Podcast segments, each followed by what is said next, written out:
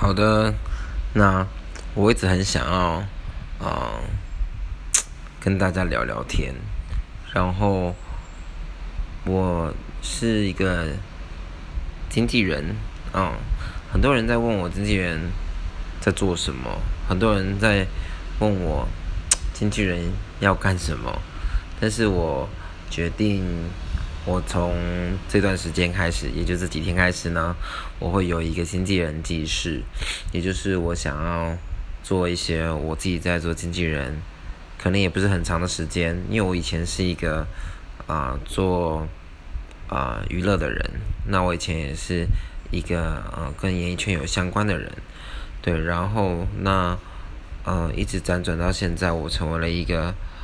呃，一些人的经纪人哦，特别是一些 YouTuber 的经纪人，孵化 YouTuber 的经纪人。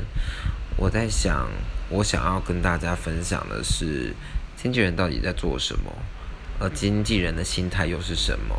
如果你想要成为经纪人，如果你想要成为演艺圈能够啊发现明日之星的人啊，好，我觉得可以来听听。我不知道这边有多少人在听，但是没有关系，我就是每一天，呃，应该不会每一天啦，就是我会找时间分享一些。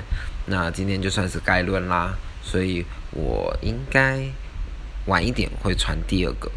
对，我会想要把我的想法是什么告诉大家。谢谢大家喽。那我们，如果你想要。啊，听听什么是经纪人要做什么？或许有，这只是我的想法，也不是每个人的意见。我也没有想把它放在达人那边，因为我觉得我也不是什么达人。但是我相信这应该是我自己的一个 log 吧，就是我自己的一个记事。嗯，好，那就希望以后能跟大家分享喽，拜拜。